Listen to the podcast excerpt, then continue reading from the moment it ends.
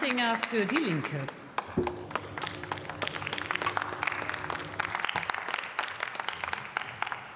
Sehr geehrte Frau Präsidentin, sehr geehrte Damen und Herren, wie so oft schafft es die Union, ein Thema zu behandeln, das viel mit der Zukunft von Beschäftigten, Umwelt und Klima zu tun hat, ohne dies in ihrem Antrag auch nur mit einem einzigen Wort zu erwähnen. Ja, es gibt einen kräftigen Investitionsstau bei den Hinterlandanbindungen im Schienenbereich. Die Vernachlässigung des Nord-Ostsee-Kanals, die Keimmauern, die Stellenunterbesetzung bei der Wasserstraßen- und Schifffahrtsverwaltung und beim Landstrom. Es ist aber merkwürdig, dass Sie die Ostseehäfen Kiel, Lübeck, Wismar, Rostock, Stralsund und Sassnitz-Mugran in Ihrem Antrag komplett ausblenden. Gerade bei einigen ostdeutschen Häfen besteht ein dringender Bedarf für Hinterlandanbindungen. Dass Sie dabei zuvorderst an die Straße denken und die Autobahnen, ist einfach aus der Zeit gefallen. Es müsste doch allen klar sein, dass staatliche Hilfen für die Schifffahrt an soziale und ökologische Kriterien geknüpft werden müssen. Wir brauchen dort gut bezahlte, qualifizierte Arbeitskräfte mit guten Arbeitsbedingungen.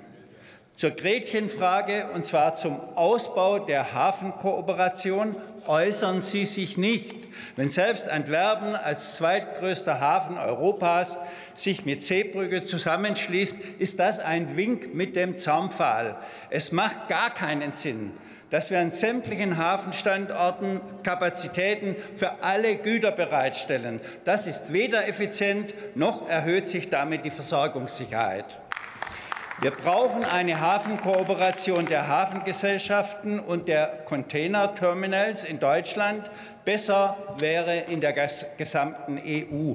Damit könnte auch gegen die Reedermacht angegangen werden um zum Beispiel dem Größenwachstum bei den Schiffen und damit hohen Infrastrukturkosten ein Ende zu setzen. Sie sprechen auch die Tonnagesteuerung in Ihrem Antrag an.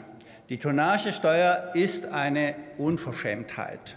Hapag-Lloyd in Hamburg schüttete 2022 fast 10 Milliarden Euro Gewinn aus und zahlt dafür 0,67 Prozent Tonnagesteuer. Die geforderte einheitliche EU-weite Anwendung ist berechtigt, darf aber nicht zu einer praktischen Nichtbesteuerung führen.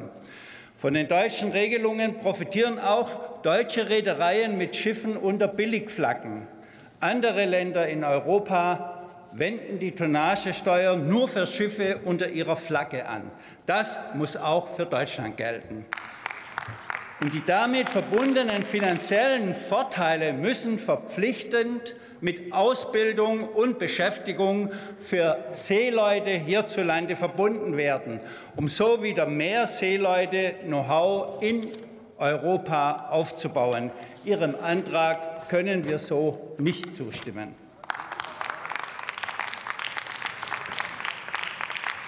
Nächster Redner ist für die FDP-Fraktion Michael Kruse.